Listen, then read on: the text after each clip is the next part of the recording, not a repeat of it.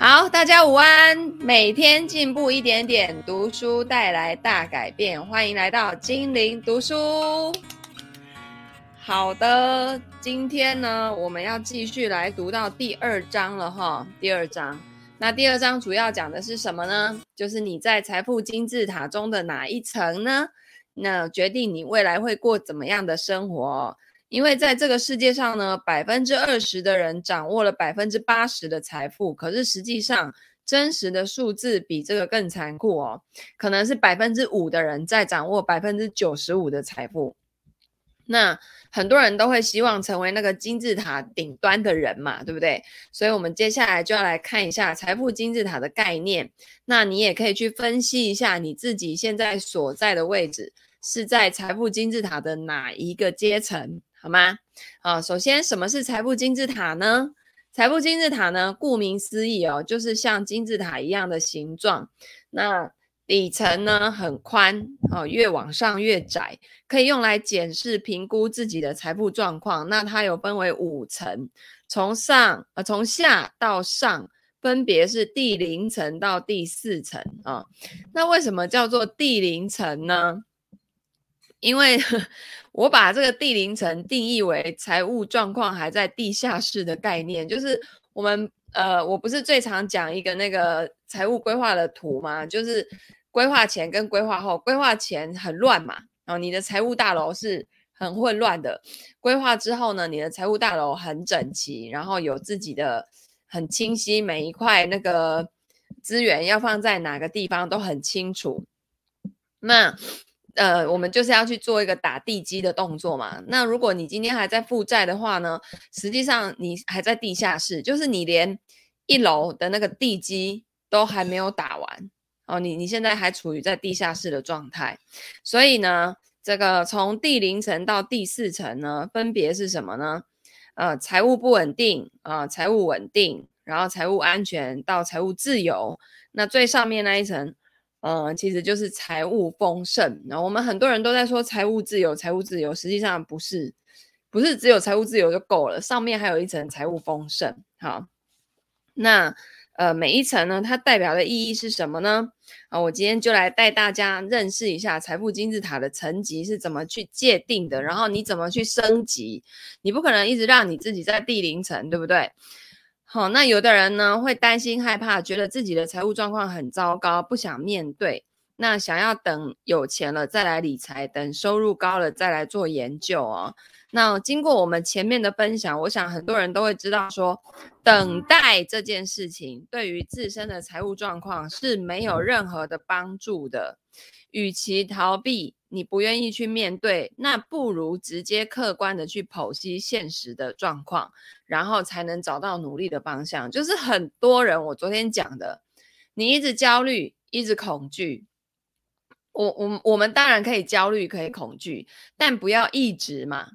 哦，你一直活在那样的状态是要干嘛嘞？对不对？所以要换一个活法，让自己的心态去转变。所以，呃，当我们专注在如何让事情越来越好的时候呢，一切你想要的事情就会向你涌来，不断的形成正向的回圈。这个我昨天就有在呃大陆那边的直播分享哦，就是我。刚开始在金融业的时候，哈，我们每天就是在追着业绩跑哦。这个月我要完成多少业绩？我要开发多少客户？我要让多少客户来我这边开户？然后下多少单，我才能维持我基本的底薪，不会被公司呃，就是那个考核掉哈。然后呃，每天就是想着怎么样把客户口袋里面的钱。掏出来让他买金融商品啊、然后各种的，就是这种你做了所有的事情背后都是有所求，因为你你背后想要有成交的意图嘛，所以那个对于我来说就很痛苦。就我做任何事情，如果是带着目的的那个，我就会不舒服，我就会很勉强我自己，然后甚至去做一些我自己都觉得没什么道理的事情哦，比如说现在。呃，在募集一档新发行的基金，那他这个主题，或者说他要投资的这个区域，可能我自己都不看好，然后我还要先听完公司的教育训练，告诉我，啊、这个你们可以销售的点，那个呃，卖点有哪些哈？有什么样的故事可以去讲给客户听？然后我都还要去消化完那些，然后说服完我自己之后，我再去说服客户。那我就觉得这个这种有所求，就是我一直在追着钱跑这件事情，让我身心俱疲之外，就即便我的客户真的跟我买了基金、买了股票，然后我有完成了公司的业绩，然后呢，然后呢，然后我就要去开电风扇，好热哦，宝贝，帮我开一下电风扇。然后就很热，宝贝，帮我开电风扇，然后。对，打开很热很热哦！我的天哪，台北这边感觉好像又快要下雨了，对不对？哈，好，然后那个就是我会觉得很不舒服嘛。然后，宝贝，你不要对着我吹，等一下哦，我去，你那个朝里面一点，对，不然我的麦克风会有杂音呐、好，然后呢，我刚刚讲到哪？好，总之。那个后来哈，因为真的做的很痛苦，我我即便达成了业绩了啊，下个月还不是又归零，我又要再来一次。然后上个月跟我买的客户，他这个月已经没有钱了，我又要去开发新的客户。然后啊，反正这种哦带有目的性的事情，我真的就是做不长久。然后当然啦，行情好的时候，或者是说大家投资的意愿比较高的时候，就其实客户自己也会。也会想要买嘛，那我就在那个怎么说，就是就是在推他最后一把，然后就很容易成交。可是你看，像最近的行情啊，大家都比较保守的这种情况下，就会很难卖。然后那个公司的业绩也不会因为行情好或不好，他就会哦给你减少或是增加，反正都是那样子，永远就是要追求卓越。我不知道在追求什么卓越，到底是谁的卓越啊？是金融业自己的卓越吗？还是客户客户？口袋里面的钱的卓越，哦，有台风是不是？好，然后那个我就觉得卓越，卓越都都金融业在卓越的啊，然后都是公司的超业在卓越啊，然后客户的钱真的有变多吗？客户的钱一点都没有卓越啊，我就觉得这个真的很怪啊，你知道吗？然后后来我离开金融业之后，我每天就是想的，就我书里面讲的，你如果专注在如何让事情变得越来越好的时候啊，呃，一切的事物都会向你涌来。就是包括你看，刚开始我自己创业的时候，我就想说，惨了惨了，我没有收入。然后呢，我的网站里面所有做的讯息，就都是那种财务规划好棒棒，财务规划好厉害，财务规划怎样又怎样。然后我还要用一个很专业很。手插在胸前的那种照片有没有？就是金融业很爱用的这种啊，然后那个很有距离感啊，看起来很专业，但就很有距离感的这种东西，然后在我的网页上面曝光，然后其实那个那个怎么说？那个整个网页的能量就是我很缺业绩，我很缺钱，我很我很缺人家来给我咨询，因为我想要赚钱的这种能量。然后我我不知道，其实看的人哦。他们即便没有没有感觉，就是说文字上没有讲这么明白，就是啊，这个网站很缺钱，他都在呐喊式的行销。可是人他就是会感知到这种东西，潜意识里面就会有。所以那个网站哦，其实没有为我带来任何的收入，因为它就是一个很有距离感的网站。大家看完觉得嗯好，很很专业啊，然后呢没有然后，跟我没有关系，所以。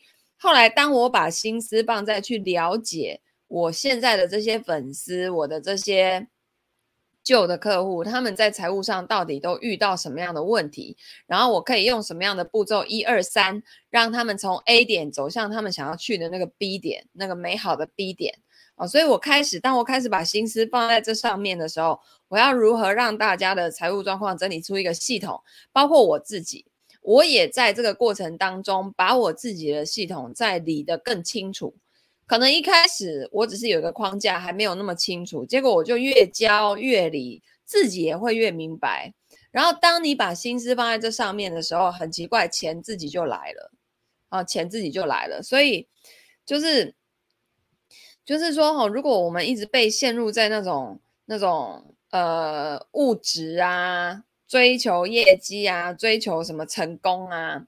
那实际上，你如果真的技术含量高的人，你还是追得到，但你会很累，然后你会很内耗，你的能量会就是每天都都跟行尸走肉一样，哈，就失去跟自己的连接这种感觉。所以，我们每个人都有机会从第零层走到第四第四层零，然后一二三四，总共五层嘛，哈。那但是如果你根本就不知道自己在哪里，应该做什么，你就会像无头苍蝇一样庸庸碌碌的，却毫无结果。所以呢，要先清楚自己目前的位置是很重要的。那我们就来讲一讲每一层它的特性是什么，然后麻烦同学。对号入座一下，好不好？对号入座一下。这本书你看完了，好的。对，我就故意没有写很多字，因为不想砍太多树，有没有？大家买完书回到家呢，一定要看完它，已经很不容易了，所以我就不想再写那么多字，而且里面就是充满了大量的故事。好，你看完了，但是你听作者再讲一次呢？因为有的时候我在读到这句话的时候，我自己又会有突然想要讲的东西。等一下哦，那个哥哥帮我把电风扇。往拉进来，往那里那里面吹，不要对着我吹。对对对对，好。那第零层的人呢，金钱习惯不好，财务不稳定，手上有再多的钱呢，也是会花光光的哈。很多人说，呃，很多人的现金流哈，只能从发薪日支撑到下个月的发薪日。听说，我听说现在已经不流行月光，是日光。钱一进来之后，就开始转账转出去，缴各种费用、各种卡费、各种贷款。然后呢，因为已经都上个月都先刷了，刷下去之后，这个月再来付哈、所以呢，换言之哦，万一呢失去了工作，或者是遇到紧急状况，比如说生病啊，或者是车子坏了要修理啊，家里冰箱坏掉了要换啊，然后像最近这么热啊，冷气空调如果坏坏了要换新的啊。发生这类的事情的时候呢，第零层的人往往是没有任何多余的资金可以去应对的。那生活里面的一点小风小雨，就会让整个财务状况去翻船。那在我做过这么多件财务咨询的个案当中，哦，零层的人每个月赚来的钱都会全部花掉，每个月都不会有剩下啊，那当紧急状况发生的时候呢，为了应付这些重担哦，唯一的方法就是再去借更多的钱。可是，可是这样的人哦，实际上他们要从金融体系里面去借到，譬如说信贷啦，或是什么其他的贷款，条件也都会比较差，也就是什么，他们的利息都会比较高。那像我们大陆的同学，有人就会去用到花呗、借呗，对不对？那些都不要去动用到它，因为那些的那个利率年化下去都是百分之十八以上起跳。我们真的就很多同学。发现自己怎么还都还不完，就是落入一个很莫名其妙的回圈，钱怎么样都还不完。当你如果发现他是用百分之十八在给你复利的时候，你就会知道说，哇，那个那个销售话术都是啊，你现在借一万块一天呢，诶，是一天还是一个月哈？只要五十块的利息，有没有？乍听起来一万对五十，那个就。差距感觉就是，哎，一万块付个五十块还好嘛，对不对？但是你把它年化回去的时候，全部是百分之十八起跳，这是在大陆。台湾这边的话呢，我觉得那种就是说你的你本身的财务状况没有很好，在在我们联征系统体系里面的分数没有很高的这种，他们能够借到的利率，尤其现在要走升息的循环哦，大概也都是要百分之十起跳啦。你你想想嘛，你现在做哪一种投资有给你每年百分之十的复利啊？哪一种？你告诉我，还给你挂保险，给你保证的，根本就没有啊！所以你不要让自己去陷入那种回圈，真的就直接上不来了，直接就会沉下去哦。所以我们在大陆这边也有同学在参加那个上岸群，哈，就是说在。负债在海底载沉载浮的时候，我们要透过负债的规划跟整理，让自己早日上岸。那我希望我们台湾的同学呢，尽量不要让自己落入。我我知道一定有人现在是这样的情况，但是可能可能我的平台里面讲的比较是那种长期呀、然后系统啊框架的东西，我比较不是那种啊。我今天跟你们讲，今天呢 K D 交叉往上了哈，你们就要马上买进，然后 M S。M A C D 哈，怎么往下了？然后布林通道怎样怎样？就是那种技术线型派的啊，他们就都是做短线进出的这样的人哦。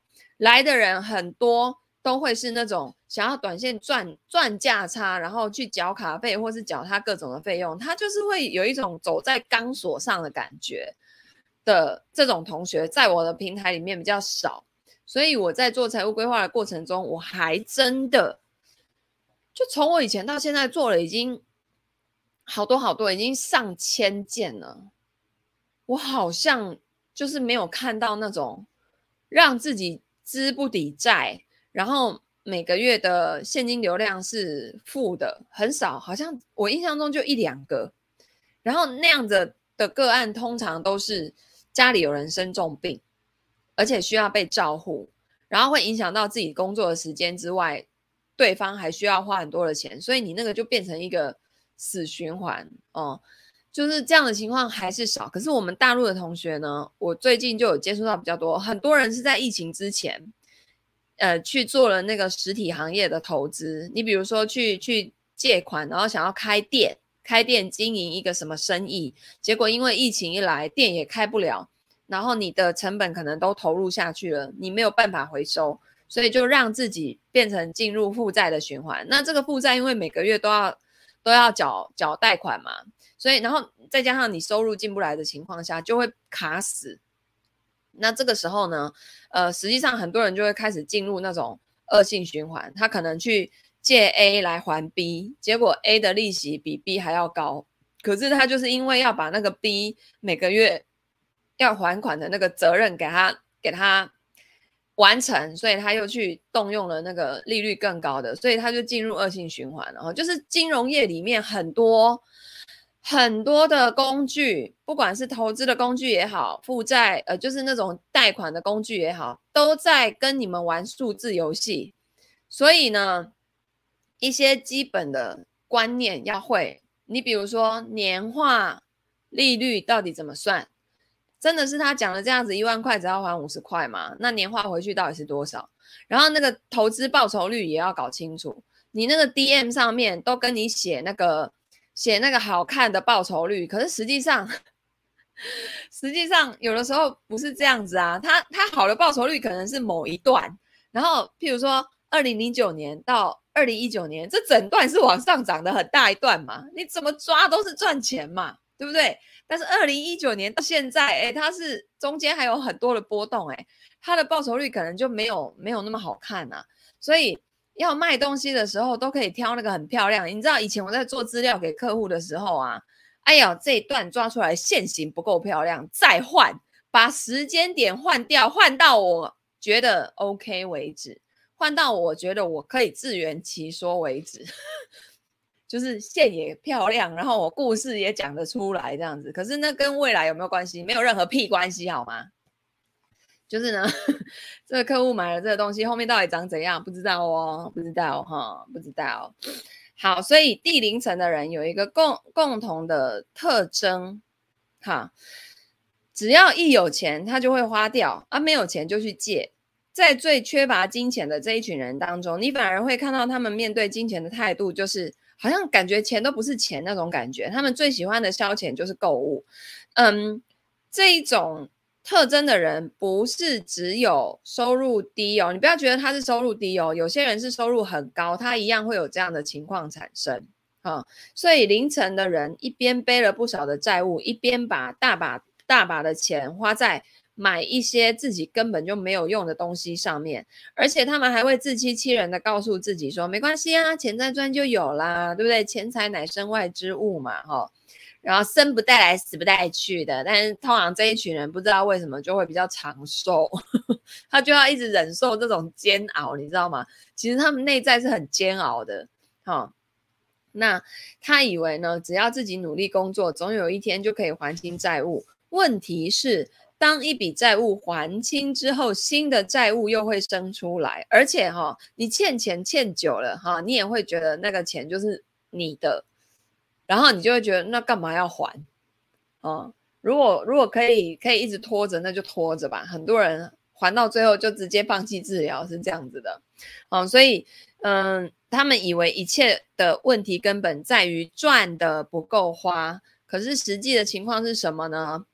如果有更多的钱，他们只会有更多的支出。这是什么意思？就是支出也不会随着收入上涨之后就就停止啊，哦，就是支出不会停在那里，它会随着收入上升，支出跟着上升啊，所以这跟赚多少钱真的没有任何的关系。那这边最关键的问题就是他们的消费习惯不良，这个跟收入多少是没有关系的哈。像我啊，我以前就是曾经有待过这一层，很很夸张。很疯狂，就是一个疯狂女子的概念。那个时候我的月收入呢，高达十多万新台币哈，甚至有那种月入百万的时候。而且呢，我只是相对应的花更多的钱。好，就当我收入十万的时候，我花十万；我收入百万的时候，我也可以花百万。啊，那所以我根本就存不下钱。很多零层人的财务报表哈，表面上看起来，呃，财务。很多凌晨的人，财务表面上看起来很不错，他们可能是住豪宅、开豪车，可是他们身上也背了很大的贷款，房贷、车贷，哈，而且呢，总是被还款弄得焦头烂额。比如说这个月没有还，房子就会被查封，车子就要被拍卖了，哦，所以他们每天都在嘎那个三点半的感觉。就是还款日之前要筹到钱的感觉，那或许你就会问呢、到底怎么破解零层的人的入不敷出呢？其实最根本的问题就是你要去扭转心态，我们要对生活抱有期待，但是呢，你要在支出上面多问问，我今天买的这些东西是我打从心底需要的吗？然后跟我未来要完成的财务目标或是其他人生的目标。有什么样的关系？啊，那问过自己之后呢，就可以防堵一些不必要的开销，这样子呢，才能让钱真的花在刀口上。呃，很多人是因为内在状态不不够，不被满足，太匮乏了，所以要一直往外在抓这些物质的东西，才需要一直买买买。可是你说他买的当下很快乐，而且甚至把东西放在购物车里面，每天去看它一下，这样子很快乐哦。可是当你真的结账结下去之后，过没几天，他送到你家来了以后，你开完箱之后，大概爽个两个小时就没了，就没了啊！所以呢，零层的人要先开始学习正确的理财观念，而不是等有钱了再学。因为如果不学的话，你就会一直停在第零层呢。啊！此外，你要负起债务的责任，要直接面对问题，而不是期待未来的那个你可以帮助现在的这个你。解决问题，好不好？因为你不改变的话，未来的你跟现在的你其实是一样的哦，没有任何的成长哈、所以我们可以嗯，把想要的物品去列在一张购物清单上面，然后在购物之前仔细的去思考说，诶，我今天要买的物品真的是需要的吗？哦，很会很常用到吗？那家里有没有什么东西可以替代呢？或许买二手的，或是用借的也可以啊，因为有的时候你只是某一段期间需要用它嘛，你不是，就是你只是某一段时间需要用它，你可能去借去去买个二手的哦，你成本不用那么高哦，你你又不是这辈子的人生天天都会用到它哦，所以这样子可以避免消费的冲动，然后买到真的所需的东西。好，那这是第零层的人。而第一层的人呢，他们的特色是什么？他们是财务稳定，开始打造现金流的机器，创造同财网。什么意思？财务稳定呢，是最基本的财务水准啊，因为稳定呢，是可以给你某种程度的安全感跟保障的感觉。那这类人通常已经备有了紧急预备金，就是六个月的生活开销。这件事情呢，也要去把它算出来。就你们家或你自己每个月基本的衣食住行，就是不花就会有生命危险的这种，你不可能不吃，不可能不喝，不穿，不住，对吧？所以这种东西呢，就是基本的生活费、生活开销。如果一个月是两万块，那么你至少要有六个月，也就是十二万的紧急备用金。啊，同时呢，还有私人的商业保险，就是你这十二万只能面对你，比如说转职、转行、在找工作的那个过渡期。但是如果今天生了一个大病，或者是说呢，需要比较长的时间疗养自己的身体，你的工作收入会中断超过半年的，那怎么办呢？你这半年用完了，然后呢？然后呢？当然就是要用保险去把它补上来，嫁接过来，对不对？那当生病或者意外失能的时候，即使是无法工作或者是收入中断的情况发生，本人或者是家庭啊，自己或是家庭还能够维持住经济，不会出现断崖式的下跌。可以保护到自己跟家人，不会因为少了这份收入，然后让家庭的财务去崩溃。呃，确保正常的生活不会受到太大的影响。啊、这个是第一层的人他们会有的。那同时呢，也因为会有呃，也因为有紧急预备金，每个人都会有足够的时间跟弹性来寻找新的收入来源，让自己重新回归到正轨。可是第一层的人会面临什么问题呢？他们会面对的问题就是他们的现金流哦，都是被别人控制在手心里面的。你比如说这一层的人，很多人都是上班族，然后他们的薪水通常是要靠公司或者老板提供的。可是很多时候我们会听听说啊，某某公司倒啦，某某某老板跑路啦，对不对？哦，或是老板已经很久很久很久很久很久都没有给薪水啦，哦，这类的新闻。那第一层的人，如果遇到这样的问题，他们常常马上就会面临到资金的压力啊、尤其是像什么共享经济者或者是打零工的人，需要持续工作才能够维持生活。如果停止工作工作一段时间，立刻就会回到第零层，想一想还是很危险哈、所以到底该怎么破解呢？啊、处在第一层的人呢，应该要设立目标哈，是要让更多的现金流量转移到资产去。就是你的财富水库水流进来之后，你不要就让它流出去了，你要让它有一部分流到资产。这个资产以后可以为你带来第二道收入，第二道入水口就是被动收入。那你要去打造一台自动印钞机，如此一来呢，你的收入就有人帮你。有第二道入水口了嘛，你就不用付出太多的肉身方面的努力了，对不对？哦，那一方面呢，你需要投资自己，譬如说你要持续的进修，呃，然后学习一技之长，提升个人的能力，然后增强赚钱的能力。那另外一方面呢，啊，怎么突然间鼻子好痒？你们谁在想我？谁在想我？好，然后呢，另一方面，当你有了现金流量，千万不要花光，一定要把赚到的钱留下来，把它布局到资产里面哦。这个时候呢，你还需要弄懂财务。啊，怎么突然间就过敏了起来呢？好，培养稳健的财务状态，还有投资的技能，让这些基础来壮大你的财务未来。那。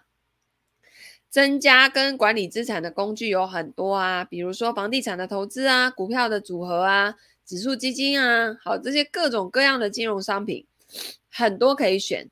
好，那如果你不学习、不了解，那很可能发生什么事情呢？就是好不容易你存下了一些钱，然后兴冲冲的拿去投资赚钱，结果成了韭菜啊，就被别人收割了，因为你不懂得判断嘛。再来呢？就是你要开始建立一圈同财网哦，同财网是什么意思呢？就是你要，嗯、就是呢，怎么开始流鼻涕？好，同财网是什么呢？就是在你想要研究的理财项目之上去找一个同，去建立一个同温层。找一群志同道合的人，相互学习跟探讨哦。有一个五人平均值理论哦，就是你最常接触的那五个人平均起来就是你自己，所以你最常接触的那五个人的收入啊，平均起来其实就是你的收入哈。那这个是近朱者赤，近墨者黑的道理。这一套理论呢，用在理财上啊，去你最亲近的五个人的收入平均值就是你的收入，所以呢，去找到。你期待的朋友圈，还有你人生路上的导师吧。啊，就是说，呃，如果你发现你的朋友呢，平均的那个收入是比较低的，那你可以干嘛？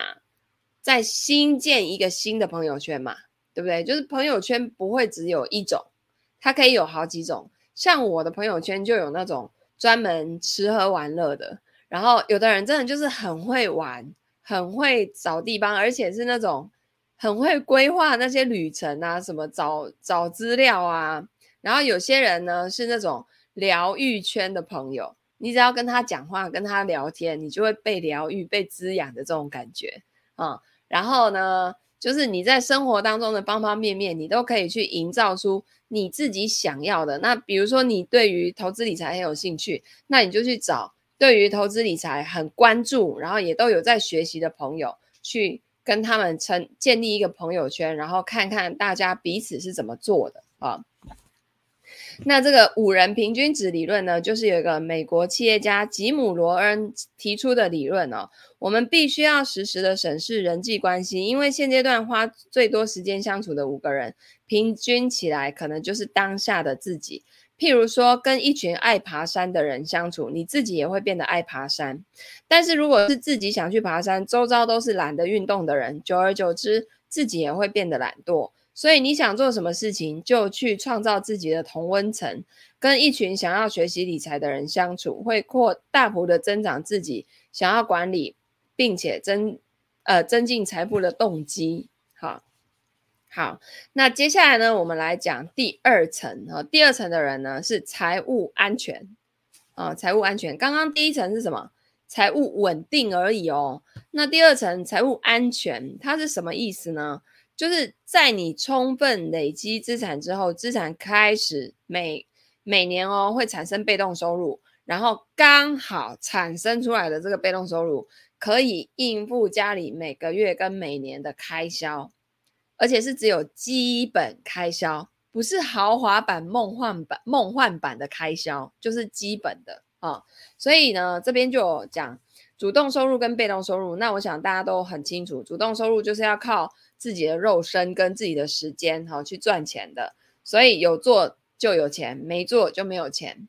但是被动收入呢，是你不用花太多的时间跟精力啊，然后呢，不用靠肉身就可以拥有的自动流入账户的收入，譬如说房租收入啊、利息啊、股利收入等等啊。那很多人曾经都以为这个就是财务自由，但是其实这不是完整的财务自由。为什么呢？因为当你的被动收入只能够刚刚好覆盖基本的开销的时候，这个只是初阶的财富自由啊，财务自由。嗯，在我的概念里面呢，它其实是财务稳定。因为为什么？很多人可能，比如说，比如，例如说，他年支出是一百块，家庭的年支出流要流出去一百块，被动收入刚好进来一百块，这个是不是初步的财富自由？可是这个被动收入来自于哪里？来自于财富水库里面的升息资产。那这个升级资产呢？你看，像今年全球的股市都不太好，如果往下跌，从一百本来部位有假设升级资产的部位有两百块好了，哦，然后它可以产出一百块的理财收入，去支应要流出去的那个一百块。可是今年呢，那个两百块缩水了，剩下一百五十。那它产出来的被动收入呢，可能立刻就不够一百块了。所以呢，你可能去年财务自由了，今年变财务不自由，哈，就会有一种啊，我进去了，我又出来了，我进去我又出来，就是那个周星驰的电影有没有？所以啊，那个呃，你要让自己在那个安全范围的话，就是要把升息资产的部位弄得很大很大，让它涨涨跌跌，也不会去影响到那个进来的理财收入、被动收入，然后支应。呃，基本生活版本的家庭开销的话，这个就是财务稳定哈，还不到财务自由哦哈。好，那，哎，我看一下哈，呃，因为呢，哎，这我刚刚都讲过了。好，在这一层呢，你将会变成一个投资人，你会专注在为你资产增值的部分，然后去建立你个人的财富净值。财富净值就是。财富水库里面的水位真真正正有多高？要把所有的资产加总，再扣掉所有的负债，那个才是你真正拥有的净值。好，那第二层的人呢？进阶的做法是会开始从资本利得投资转为被动性现金流。这是什么意思？本来大家做投资都在赚价差，想要一百块，然后变两百块赚价差。但是到这一层来呢，你就要去看的是。这一百块每年可以为我带来多少现金的流入，就是要固定时间就会配给你的。你比如说房租的收入，我管你房子今天涨了还是跌了，我每个月就是有年那个房租的收入，这个才算是真真正正的现金流，而不是今天我说，哎呀，我的房子本来一千万，然后现在变成一千五百万，我赚了五百，哎，那有没有可能明年它剩下八百万？有可能啊，对不对？好，所以呢，这个不是这样算的哈，真正要很严格的定义是要有这个现金流的概念。好，所以那个早期资产不够雄厚的时候，大家都会追求一百万要变两百万，两百万要四百万哈。那但是当你的资产达到一定程度的时候，你就会开始以保住本金为原则，然后开始注重现金的流入。那在第二层的人要做什么呢？啊，为了要更合理的投资，让投资产生效益，你需要一套一整套系统性的技能。好，首先要去学习。那我的第一本书就是呢，哦，好，李霞来了。那我的第一本书呢，就是八十求稳，二十求标，低风险的财富法则。在这本书里面呢，我讲的是你要从第零层爬到第二层的方法。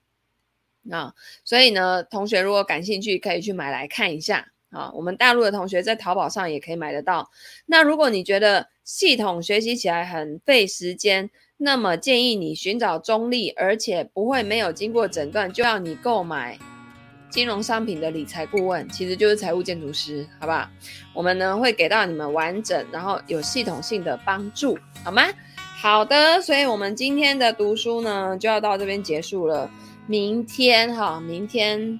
明天我们读书的时间可能要提早一点，因为我一点要开会。然后，那我们明天十二点读书哈，一点要我明天一点要开会，然后下午还有还要出门去跟人家讨论事情。所以，那个如果你喜欢这样子的读书方式呢，欢迎按赞、留言、分享、转发给你身边所有的亲朋好友。然后，我们就明天中午十二点见啦，大家拜拜。